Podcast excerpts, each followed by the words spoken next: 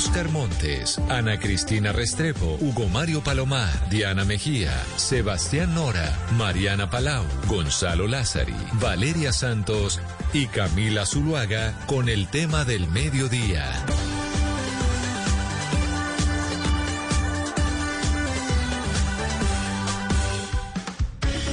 12 del día, 18 minutos. Seguimos conectados con ustedes aquí en Mañanas Blue. Hoy lunes, arrancando semana con un día muy importante a nivel político, a pesar de que estamos en 13 de diciembre. Hoy se cierran a las 6 de la tarde las inscripciones de las listas por parte de los partidos y movimientos políticos en la registraduría para contar cuáles van a ser las cabezas de lista y cuáles van a ser los órdenes que van a establecer para esas elecciones del próximo año. Hoy tenemos invitados a varias cabezas de lista ya confirmadas, que pues usted podrá votar por ellos o seguramente votará por otros, pero quizá la más esperada era la del pacto histórico, porque la del pacto histórico pues había mucho debate interno de quién iba a ser.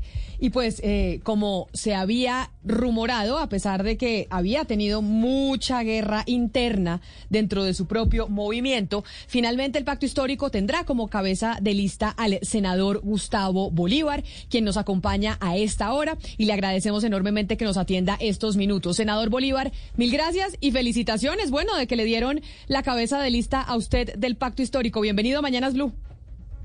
Muy buenas tarde ya, Camila, muy, muchas gracias.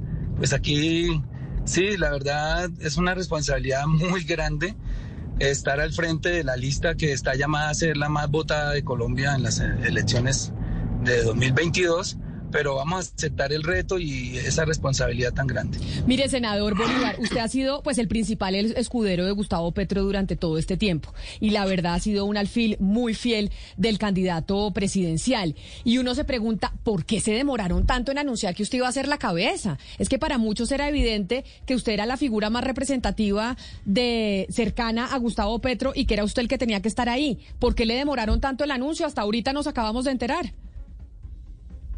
Eh, Camila, porque yo les había manifestado hace un tiempo, creo que más de un mes, que yo no quería seguir en el Congreso. Eh, ustedes saben que tenía problemas económicos, lo fui resolviendo con el, con el paso del tiempo. Hoy, digamos que tengo estabilizado ese tema y entonces ya resolví, yo fui a última hora. Sin embargo, había otros compañeros que estaban aspirando a la cabeza y también lo merecían y podían haber estado ahí, pero digamos el colegio electoral que componen los presidentes de los partidos del pacto histórico decidieron que fuera yo y obviamente pues es un gran honor que recibo con toda la humildad.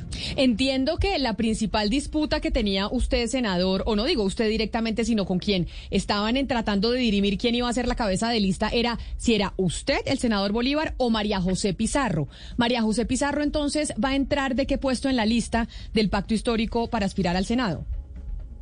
Pues mira, es que el, pacto histórico es una cosa que la gente no entiende. Eh, aquí no es que se excluya a las mujeres, lo que pasa es que cada partido tiene unas cuotas dentro de los 20 primeros renglones. En el caso del Polo, ellos tienen unas cuotas que ordenaron de acuerdo a una votación que hicieron el domingo pasado el día de la fecha de la elección de consejos municipales de juventud. Y según ese orden, entonces, eh, el primero del polo va a ser Alexander López. Nosotros creíamos que iba a ser Iván Cepeda, pero como Iván Cepeda quedó segunda en esa votación, pues él es el segundo del polo. Y como los candidatos no, no, no, van consecutivos, entonces eh, el tercero va a ser un renglón 10 o algo, y Wilson Arias, que es el 14, eh, es, creo que va a ser el renglón 15 es el cuarto del polo. O sea, no es que el pacto histórico lo quiera relegar ni poner allá, sino que simplemente se eran las reglas del juego y cada partido pone sus candidatos y el partido es el que ordena el orden de sus candidatos, no el pacto histórico. Pero senador, lo que hace Claro, pero entonces, senador Bolívar, en esa, o sea, ya que usted nos está explicando el mecanismo, cada partido tiene unos cupos. Primero va el cupo eh, de la Colombia Humana, que es en este caso la lista de los decentes es usted. Después va el Polo Democrático. Pero los primeros 10 puestos, usted nos, nos ayuda. ¿Quiénes quedaron en esos primeros 10 puestos de la lista del pacto histórico que es cerrada y que usted encabeza? Miércoles, me pone en problema porque de pronto me equivoco, pero primero va Gustavo Bolívar, segundo María José Pizarro tercero Iván, Iván, eh, perdón, Alexander López, estoy dando la memoria, cuarto va eh, Aida Bella, quinto Roy Barreras, sexto va, Marta Peralta, que es un renglón étnico, nosotros cada cinco renglones vamos con un renglón étnico, ya sea indígena o de negritudes. Entonces, en este caso va Marta Peralta, que es la presidenta del Partido Maíz. Y en el sexto renglón es ella, el séptimo daría Iván Cepeda, y el octavo, hasta ahí me acuerdo, me disculpan, perdón, sí me acuerdo de otro más, es el octavo es Piedad Córdoba, el noveno sí no me acuerdo, y el décimo es Isabel Cristina Zuleta, la, candidata ambientalista de, de Ríos Vivos de Antioquia. Ustedes aspiran... Ustedes aspiran a sacar 21 curules, según entiendo, pero pues eso no necesariamente es eh, la realidad a la hora de las, de las votaciones. Pero entonces estos 10 primeros, querría decir, eh, senador Bolívar, que pues son los que prácticamente estarían garantizados. Usted, María José Pizarro, Alexander López, Aida Bella, Roy Barreras, Malta Peralta, Iván Cepeda, Piedad Córdoba e Isabel Segovia de Ríos Vivos. Sí, creo, ya me creo que en el noveno puede ir un ex concejal, porque seguramente va a renunciar, de Medellín, Alex Flores. Bueno, mira, eh, no, yo tengo una meta más alta y no es, y es realista, de acuerdo con las encuestas. La última encuesta de Inbamer dice que el 42% de las personas va a votar por el pacto histórico. Eso sobre mm. el censo electoral o sobre las personas que votan, que es más o menos la mitad del censo electoral, nos puede acercar a 30 curules. Obviamente, no podemos garantizarlas, pero lo que sí estoy seguro es que vamos a recorrer el país tratando de convencer a la gente que el próximo presidente de la República necesita una gobernabilidad, necesitamos hacer unas transformaciones sociales y políticas muy grandes que sin la mayoría en el Congreso serían imposibles de hacer. Y yo sí, en mi corazón, creo que vamos a sacar las 30 curules. Y vamos a trabajar para eso. Sí.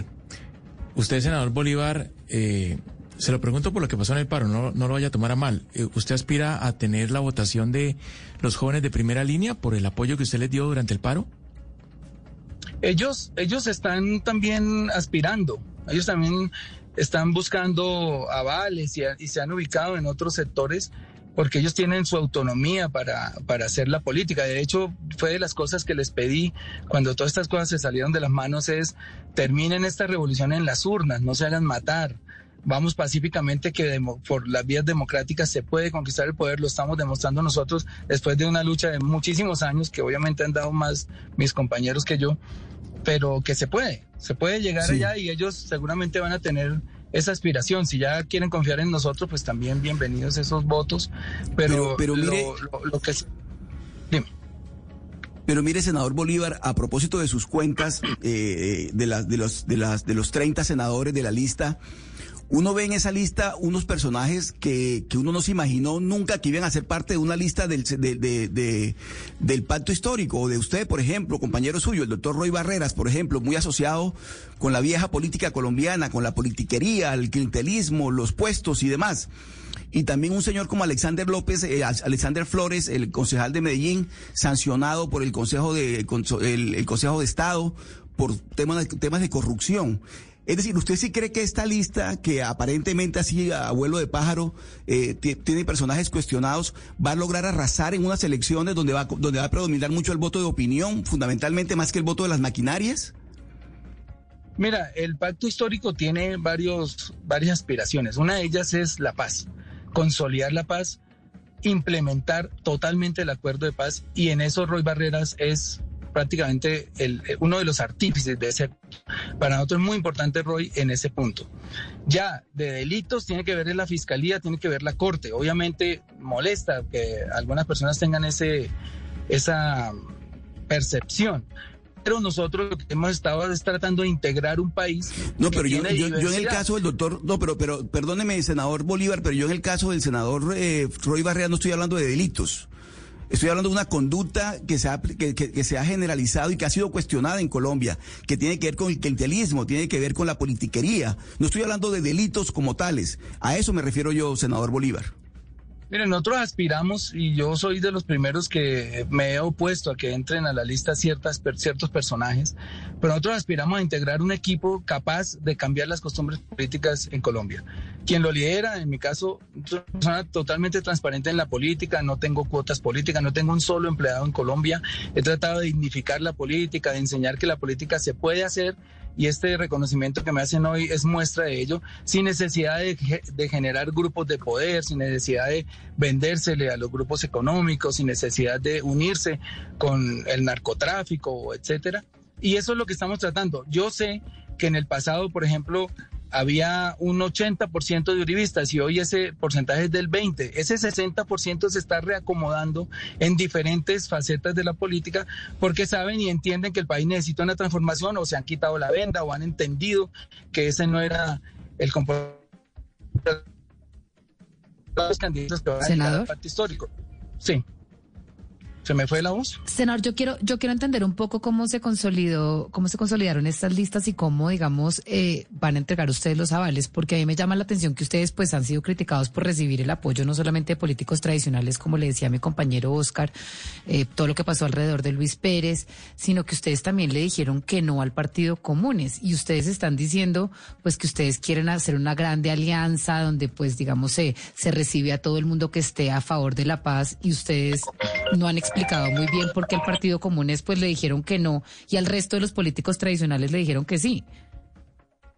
No, mire, lo que pasa es que Comunes ya tiene las curules garantizadas. Ellos, ellos por el, en virtud del acuerdo de paz tienen pero, dos pero, Pero no, pero ustedes, yo entiendo eso, pero ustedes tampoco los dejaron ser parte del pacto histórico para la elección a las, a las presidenciales. Es decir, ustedes los excluyeron, ellos no hacen parte de su coalición. Por más, más allá de que ellos vayan con las listas independientes. Yo no estoy seguro si, si ellos estén excluidos. Como les dije, yo no participé en el colegio electoral. De hecho, me había retirado hace cuatro meses. No estoy muy al tanto de esas conversaciones. Pero como grupo que ya entregó las armas y se desmovilizó, ellos tampoco son rechazados aquí en el pacto histórico. En la lista del Senado sí, porque dijimos, pues si ellos tienen garantizadas sus curules en virtud del acuerdo, ¿para qué ocupar una curul con ellos, sí, ellos ya tienen sus cinco curules hasta el 2026 garantizadas. En adelante ya les toca salir a disputarse de tú a tú con los demás partidos políticos esas curules, pero por ahora ellos tienen ya aseguradas esas cinco curules. Señor Bolívar, eh, eh, la semana pasada supimos de que declinaron a sus aspiraciones eh, candidatas como Sara Tufano o Juana Afanador, con unas cartas, pues, unas cartas y una columna bastante crítica. ¿Usted qué le dicen estas renuncias, a, pues, a las aspiraciones políticas? ¿Hay algún, algún tipo de autocrítica aquí frente a lo que decían ellas en la columna y en la carta de renuncia? Sí, mire, ellas son mujeres muy valiosas, muy valiosas pero creo que están siendo injustas eh, en lo que están diciendo. ¿Por qué? Porque es que Gustavo Petro no tiene nada que ver en la ubicación de esas mujeres dentro de la lista. Quien tiene que ver es el polo democrático. Ellas se inscribieron al polo democrático y cometieron un error, creo yo, a mi manera de ver, porque el polo democrático tenía cinco senadores hombres y al tener la credencial hoy, obviamente el pacto histórico le ha dado prevalencia y, en, y ellos dentro de ese partido a quienes hoy son senadores. Y entonces ellas vendrían a ocupar un puesto quinto o sexto dentro de su partido, es decir, un, un, renglón 24, 28, no sé, más o menos cercano al 30, pero eso no lo definimos nosotros, ni el pacto histórico y menos la Colombia Humana. La Colombia Humana es un partido más ahí. Entonces, ellas tienen que reclamarles al polo, porque nosotros no tuvimos nada que ver en que ellas no tuvieran un, lugar, digamos, dentro de los elegibles que llaman, ¿no? Que son del 20 hacia abajo. Porque nosotros no teníamos incidencia en eso. El pueblo nos pasa su lista y su lista está en el orden Alexander López, Iván Cepeda, eh, eh, Wilson Arias, etcétera, los que ya venían, ¿me entiendes? Y los que se ubicaron en esas posiciones en las elecciones primarias que ellos realizaron el domingo pasado. Ellas no, digamos, no sé cuál fue el resultado de ellas en Bogotá, pero no, eso es totalmente ajeno al pacto histórico y a la Colombia humana.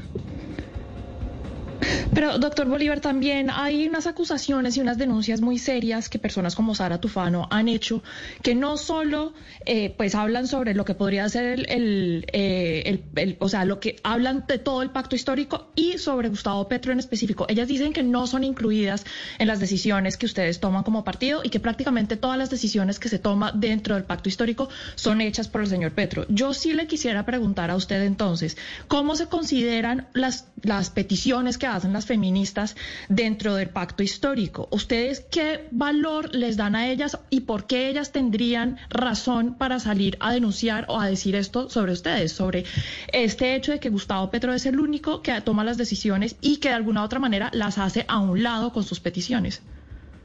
Mire, el pacto histórico tiene un colegio electoral que estuvo reunido hasta las madrugadas de todos estos días. Si fuera tan fácil que Gustavo ordena con un esfero, eso no se hubiera demorado cinco minutos. De hecho, les voy a decir, yo soy el único hombre de, la corriente de Gustavo Petro que aspira al Senado. El resto son mujeres. Fue de él la idea y en eso sí se impuso de que fuera cerrada la lista y que fuera cremallera, porque él dice que no quería correr la vergüenza de que en una, lista abierta llegáramos a tener 20 senadores y solo dos mujeres entre ellos, que eso era muy factible que sucediera. Entonces, para garantizar la presencia de la mujer, se impone en eso, para que la mitad de los elegidos sean mujeres, y es el primer partido que va a lograr eso, nosotros lo vamos a lograr. O sea, si sacamos 20 o 30, 15 o 10 mujeres van a ir al Congreso. Yo no sé ahí dónde aparece el machismo. Ahora, ¿quiénes son esas mujeres? Eso lo ordenan sus partidos. Nosotros, por ejemplo, el Partido Maíz resolvió que fuera Marta Peralta. Eh, los, los demás partidos nos dicen cuando tienen sus cuotas dónde ponen y a quién. Entonces, aquí siempre la mujer va a tener el mismo valor que el hombre y eso está reflejado en la composición de la lista. La, mujer, la mitad de las mujeres van y ellas, por supuesto, tenían que haber peleado con sus hombres del polo y pedirles que se dieran de pronto alguna o dos puestos para que ellas pudieran tener un lugar de, dentro de las elegibles. Y eso de verdad tenían los méritos. Como les digo, son mujeres súper valiosas, muy valiosas por los aportes que hacen constantemente, pero no, no tiene nada que ver con nosotros y menos con Gustavo Petro. Nada que ver con Gustavo Petro. Pues senador Gustavo Bolívar, felicitaciones, porque sí, porque yo sé que la lucha interna fue dura dentro del pacto histórico. Ya se define entonces que usted es la cabeza de lista del pacto histórico, lista cerrada, en donde pues usted jugará un papel muy importante para que se logre el objetivo de tener. ¿Cuántas curules me dijo que están aspirando a llegar a tener en el, en el Senado de la República? nosotros vamos por 5 millones de votos y un mínimo de 30 curules al Senado. eso nunca, eso nunca se ha visto, ¿no, senador Bolívar? Nunca hemos tenido un solo partido con, o movimiento con 30 curules en el, en el Congreso. Logrado, lo máximo que se ha logrado es las 20 curules que obtuvo Uribe. Exacto. Bueno, pues, pues mucha suerte y a ver si logran esa hazaña que la verdad no es, no es menor. Feliz día y mil gracias por atendernos. A ustedes, Camila, muchas gracias. Hasta luego todos. Era el senador Gustavo Bolívar del Pacto Histórico, cabeza de lista para el Senado. Nos acabamos de enterar porque acaban de definir en la mañana de hoy quién iba a estar encabezando esa lista porque estaban entre María José Pizarro y el senador Bolívar. Pero ahora vámonos para el Partido Verde con una mujer. El Partido Verde y la, la Alianza Verde en eh, Bogotá, en la Cámara por Bogotá, ha definido que su cabeza es la actual representante Catherine Miranda. Representante Miranda, usted también bienvenida. Mil gracias por acompañarnos el día de hoy.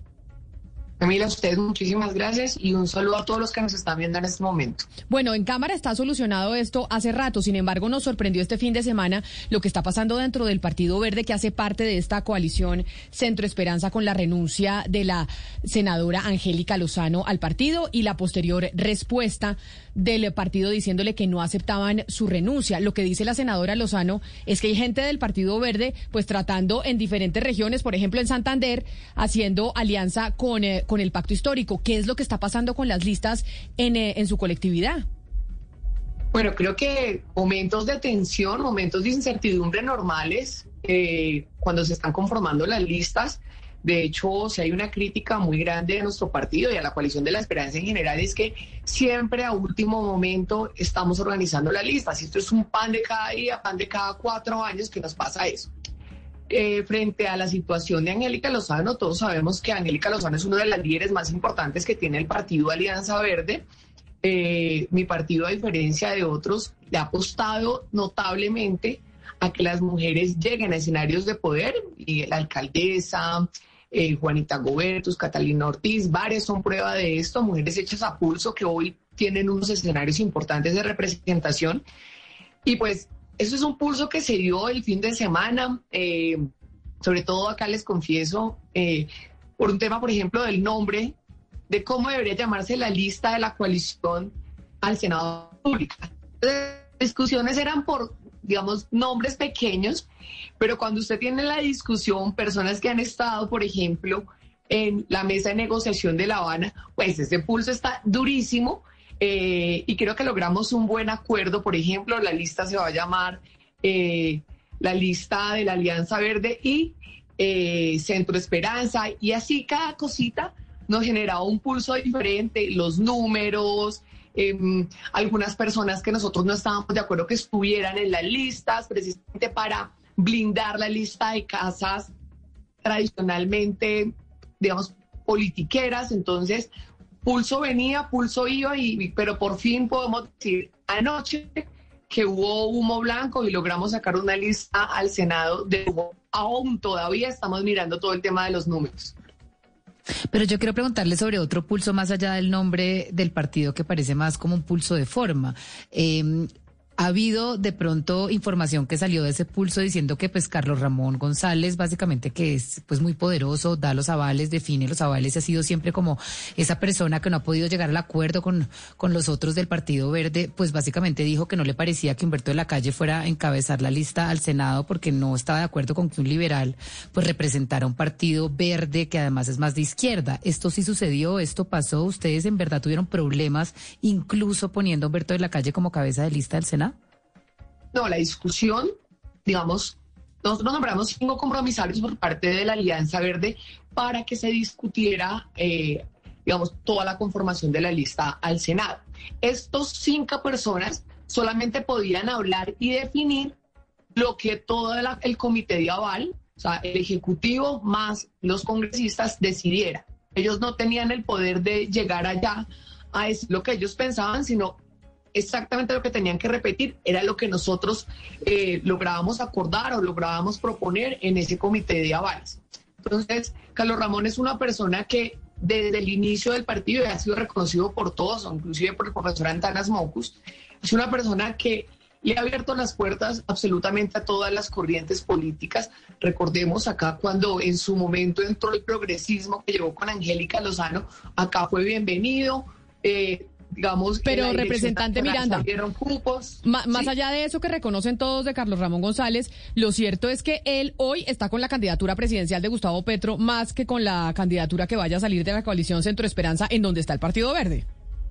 Así es, el Partido Verde en la última dirección nacional que tuvimos, eh, al ver que digamos no había una unanimidad frente a determinado candidato, no teníamos candidato real, con una fuerza enorme. Entonces se decidió dejar en libertad que Carlos Amaya tuviera la oportunidad de presentarse en la coalición de la esperanza y que Camilo Romero se fuera para el pacto histórico.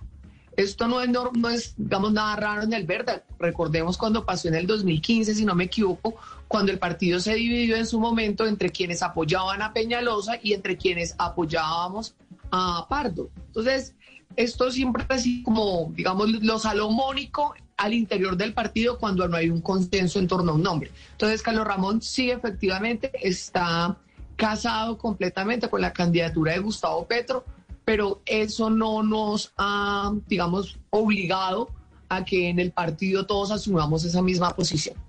Señora Miranda, pero hablemos un poco de esos mecanismos internos. Usted ahorita nos hablaba de unos nombres polémicos que se dejaron por fuera y, que tal vez otros pasaron. ¿Cuáles fueron como esos nombres que estaban en debate y cuáles finalmente sí lograron pasar y cuáles se dejaron por fuera?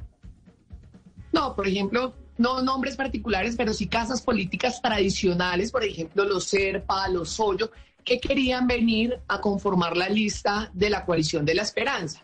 Entonces, en un proceso que siempre hemos llevado a cabo al interior del verde o al interior de dignidad, de compromiso ciudadano, donde, Ana, hemos tenido senadores de 20 mil, de 30 mil votos a pulso, de verdad que están es con la ciudadanía haciendo el ejercicio real de lo que debería ser la política, pues competir con estas casas electorales implicaría automáticamente que esas curules que deberían ir para personas que realmente representan la ciudadanía, pues sean, ah, queden en cabeza de casas tradicionales. Y en el Partido Verde sí cerramos filas completamente para que esas casas no entraran a esta lista.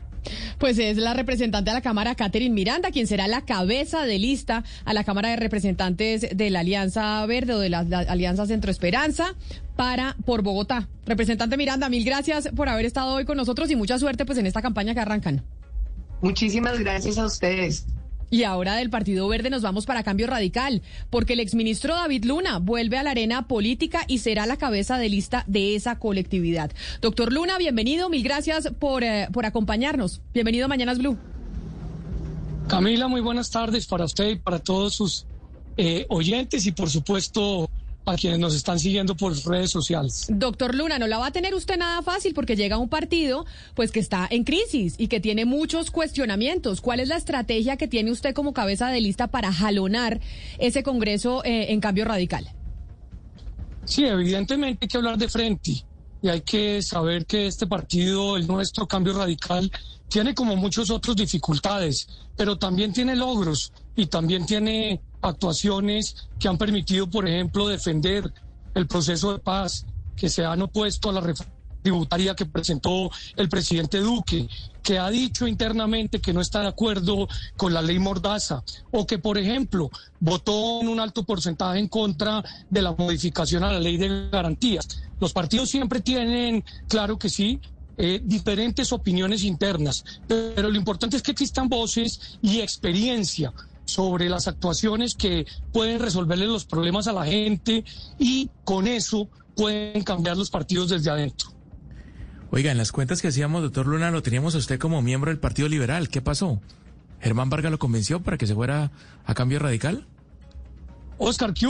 No, yo hago parte del equipo de Germán Vargas desde que él aspiró a la presidencia de la República, lo derrotaron, seguimos en ese ejercicio. Yo creo que Germán Vargas es un hombre que ha demostrado que tiene capacidad no solamente de ejecutoria, que conoce el país, que entiende cuáles son sus problemas y que sin tanta carreta y sin tanto tocar instrumentos o desarrollar actividades al margen a la política, pues de alguna otra manera eh, ha tenido la posibilidad de con hechos, con resultados, resolverle los problemas a la ciudadanía. Por eso me siento contento de estar en este proceso. Tengo evidentemente, como lo dice Camila, un reto grande y ese reto es demostrar que la experiencia en un país tan polarizado y obviamente los resultados en un país donde lo que se reconocen son los insultos y no los diálogos, pues son importantes para avanzar. Y doctor Luna, ¿a quién van a apoyar ustedes en la presidencial? ¿A quién le van a dar el aval? Uno pensaría que Alex Char, pero como pues eh, obtuvo récord en recolección de firmas, ¿a quién le van a dar a ustedes el aval en esta coalición de la experiencia? Importante pregunta, Valeria, porque el partido no ha tomado determinación. Eh, ha señalado con claridad que está analizando las opciones. Eh, se han acercado candidatos al partido para pedir el aval. Hay otros que no son candidatos actualmente, que tienen una experiencia amplísima, que seguramente también eh, quieren tener opciones, pero más adelante el partido tiene que tomar una decisión para que toda la colectividad acompañe evidentemente a un candidato. ¿Y quiénes son estos candidatos que se han acercado? Cuéntenos un poquito esos nombres que están queriendo, pues, que ustedes les den el aval.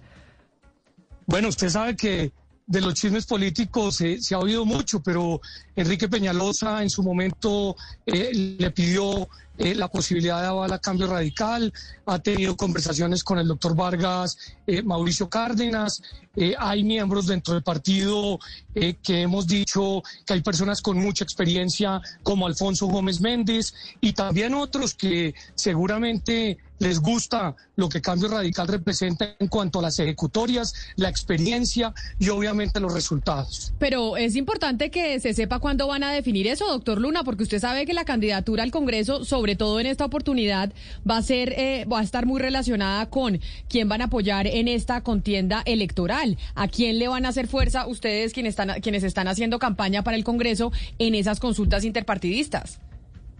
Yo estoy de acuerdo con usted. Yo creo que la elección congresional va a tener mucho que ver con la elección de las consultas. Cambio Radical es un partido que tiene una bancada importante, no es mayoritaria, pero es importante y obviamente su decisión puede impactar en una elección una elección que estoy viendo altamente competida, porque a diferencia de lo que piensan algunos, yo creo que las cartas no están echadas. Eh, esto es como el fútbol. Hay un candidato que entra con el favoritismo parecido al de Brasil, pero hay otros candidatos que tienen eh, otras capacidades y en esas consultas pueden haber sorpresas. Entonces, seguramente cambio puede ayudar a que se resuelva este tema, pero va a haber decisión. Va a haber decisión. Doctor Luna, le hago una última pregunta. ¿Cuáles son las aspiraciones? ¿Ustedes quieren sacar cuántas curules en esta oportunidad en el Senado? ¿Cuántas tienen actualmente, además? si me lo recuerda. Actualmente son 16. Yo hablo más de las propuestas que de los votos. Me gusta más señalar que somos un partido que le está apuntando a reglamentar la revolución digital, que quiere seguir caminando con el tema de infraestructura, que obviamente está por el emprendimiento, pero pues como en política hay que hablar también de política sin temor y sin pena, pues lo mínimo es mantenernos en lo que estamos. Ahora estamos haciendo un equipo para aumentar porque de eso se trata la representación, de lograr que los ciudadanos vean no solamente confianza, sino seguridad en las propuestas y sobre todo en personas que solo nos comprometemos con lo que somos capaces de cumplir. Pues es el doctor David Luna, quien es la cabeza de lista por cambio radical para el Senado el próximo año. Doctor Luna, mil gracias por habernos atendido. No, muchas gracias a ustedes por esta invitación y los felicito porque ustedes promueven la democracia dándole oportunidad a todos los que están participando. Un saludo especial y mucha suerte. Y de cambio radical nos vamos para el Partido Conservador, que es otro de los grandes electores en el Congreso eh, de la República. Efraín Cepeda va a ser cabeza de lista al Senado por esa colectividad. Senador Cepeda, bienvenido. Apagado. Gracias, muy buenos días, muy buenas tardes, perdón. Saludo muy especial a todos los periodistas conectados, a, Camila, a Ana, Oscar, Valeria y por supuesto a sus innumerables oyentes. Muchas gracias por la amable invitación. Senador Cepeda, eh, senador Cepeda, ¿esta es la vez número qué que usted aspira al Congreso de la República? ¿Este sería su periodo número qué? Camila, Camila, este sería mi periodo número nueve. Mejor dicho. Periodos en, en línea. Yo nací a la política luego de que el constituyente del 91 revocara al Congreso y lo entré, pues supuestamente por dos años y medio para reformarla, para desarrollar mejor la, la constitución y pues y en eso nos hemos pasado dos años y medio eh, que salí de licencias de mis empresas privadas que dirigía, de los gremios económicos, dirigía el Comité Intergremial del Atlántico, la Federación Nacional de Lonas de Propiedad Raíz. Y mire, eh, Camila, cuando uno llega, pues, esa vocación de servicio que siempre había tenido, pues eh, encuentra uno que, que sí se puede ayudar a la gente, que sí se pueden impulsar las causas sociales, el empleo, las obras, los presupuestos.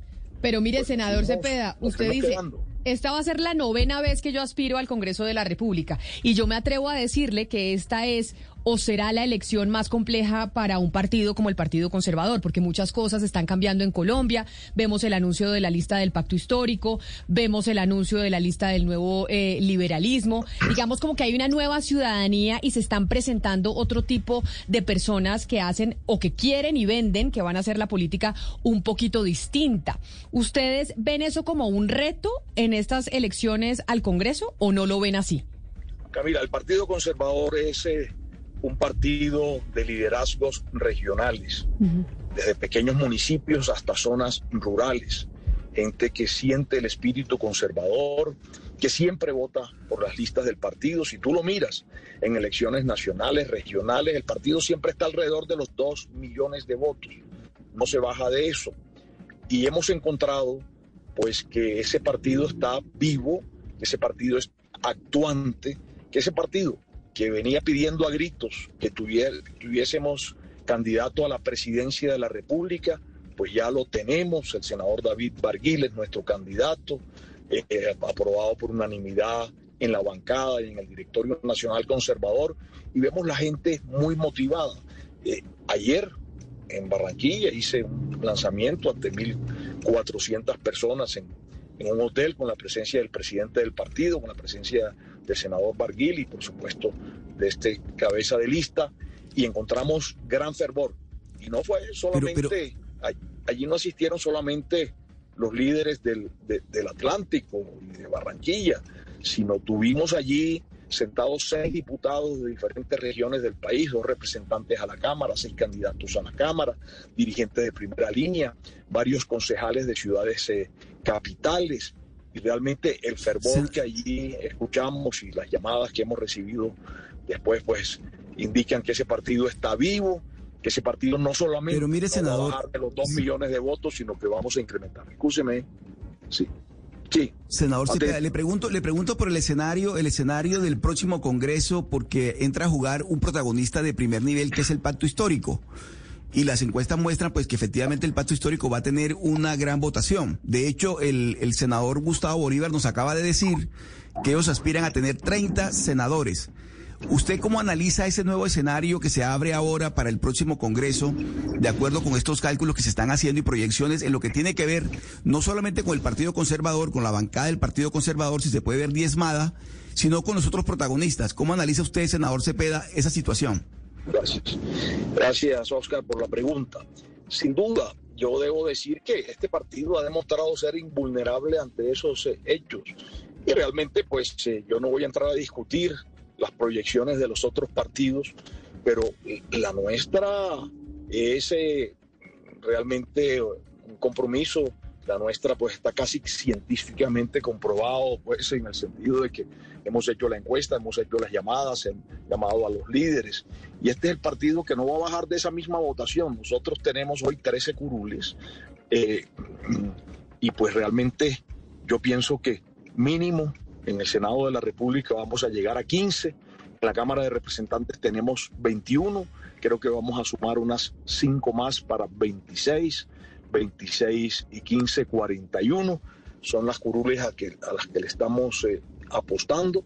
Por supuesto que eh, esos nuevos jugadores, eh, ah, ah, ah, sin duda, pues a, sacar varios de ellos algunas curules, pero mire que en el partido pues siempre hemos venido demostrando que está esa votación, están la gente, están los líderes, están los conservadores, la gente también que agradece y admira los programas sociales que hemos impulsado, eh, los temas del empleo, senador Cepeda, contra la pobreza y la seguridad, sí como no.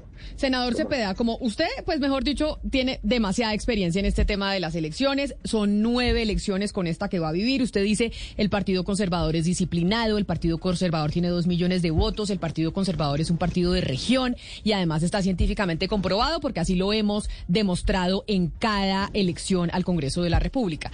La gran pregunta es, como en esta oportunidad las consultas interpartidistas van a ser muy importantes. Usted casi que podría garantizar entonces que esos dos millones de votos que esperan conseguir del Partido Conservador van a ir a la consulta interpartidista de la coalición de la experiencia apoyando a David Barguil. ¿Todos los que están en campaña le van a hacer campaña a David Barguil como su candidato presidencial? La respuesta es sí, Camila. Y es sí porque el partido venía reclamando eso, candidato a la presidencia que no lo habíamos tenido durante mucho tiempo. Y las expresiones han sido eh, muy positivas desde todos los rincones del país y no es menor que la bancada parlamentaria lo hubiera apoyado a Arguil unánimemente, todas las credenciales, todas las curules, todos estamos trabajando para esa candidatura.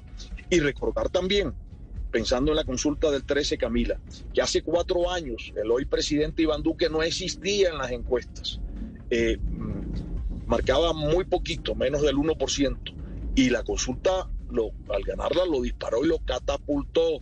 Aquí va a pasar lo mismo. Esa consulta va a ser muy importante. Un candidato con un partido como el conservador de dos millones de votos, David Bergli, tiene la mayor opción de ganar en esa gran coalición de equipos por Colombia. Y realmente si se gana, que tiene una opción muy grande, ese será el próximo presidente de la República. Digamos que esta decisión no la toma usted, pero usted como con esa experiencia en política como cabeza de lista del Partido Conservador, ¿le gustaría que aceptaran a Oscar Iván Zuluaga del Centro Democrático en esa coalición de la experiencia, sí o no? ¿Para qué? porque, porque ese es el otro gran elector. El uribismo es el otro que pone votos importantes. Zapatero a, sus zapatos, eh, digo que aquí en boca cerrada no entran moscas. Yo creo que es un análisis que tiene que ser al interior de la coalición. Sí vi que que David Barguil se ha declarado en favor, pero es una decisión que hemos dejado, por supuesto, en manos de los candidatos, que son quienes ya impulsamos y ya es como una flecha que sale y ellos toman sus propias determinaciones. Es el senador Efraín Cepeda, quien aspira por novena vez al Congreso de la República y es la cabeza de lista del Partido Conservador. Senador Cepeda, usted también mil gracias por haber estado hoy aquí con nosotros, que queríamos hablar con los protagonistas de hoy, porque a las seis de la tarde pues ya entregan ustedes los partidos las listas a la registraduría, al Consejo Nacional Electoral y demás, para definir quiénes son los que van a aspirar el próximo año. Gracias por atendernos. Gracias a ti, Camila, a todos los periodistas y las periodistas. Muy amable. Un saludo muy especial. Vamos a tener, si salen las cosas como las vimos hoy, Ana Cristina, tuvimos al senador Bolívar, a Catherine Miranda, al eh, senador Cepeda y al doctor David Luna, pues mostrando un poquito cómo quedaría el Congreso de la República, porque pues las cabezas sí o sí van a llegar. Vamos a tener un Congreso muy variopinto.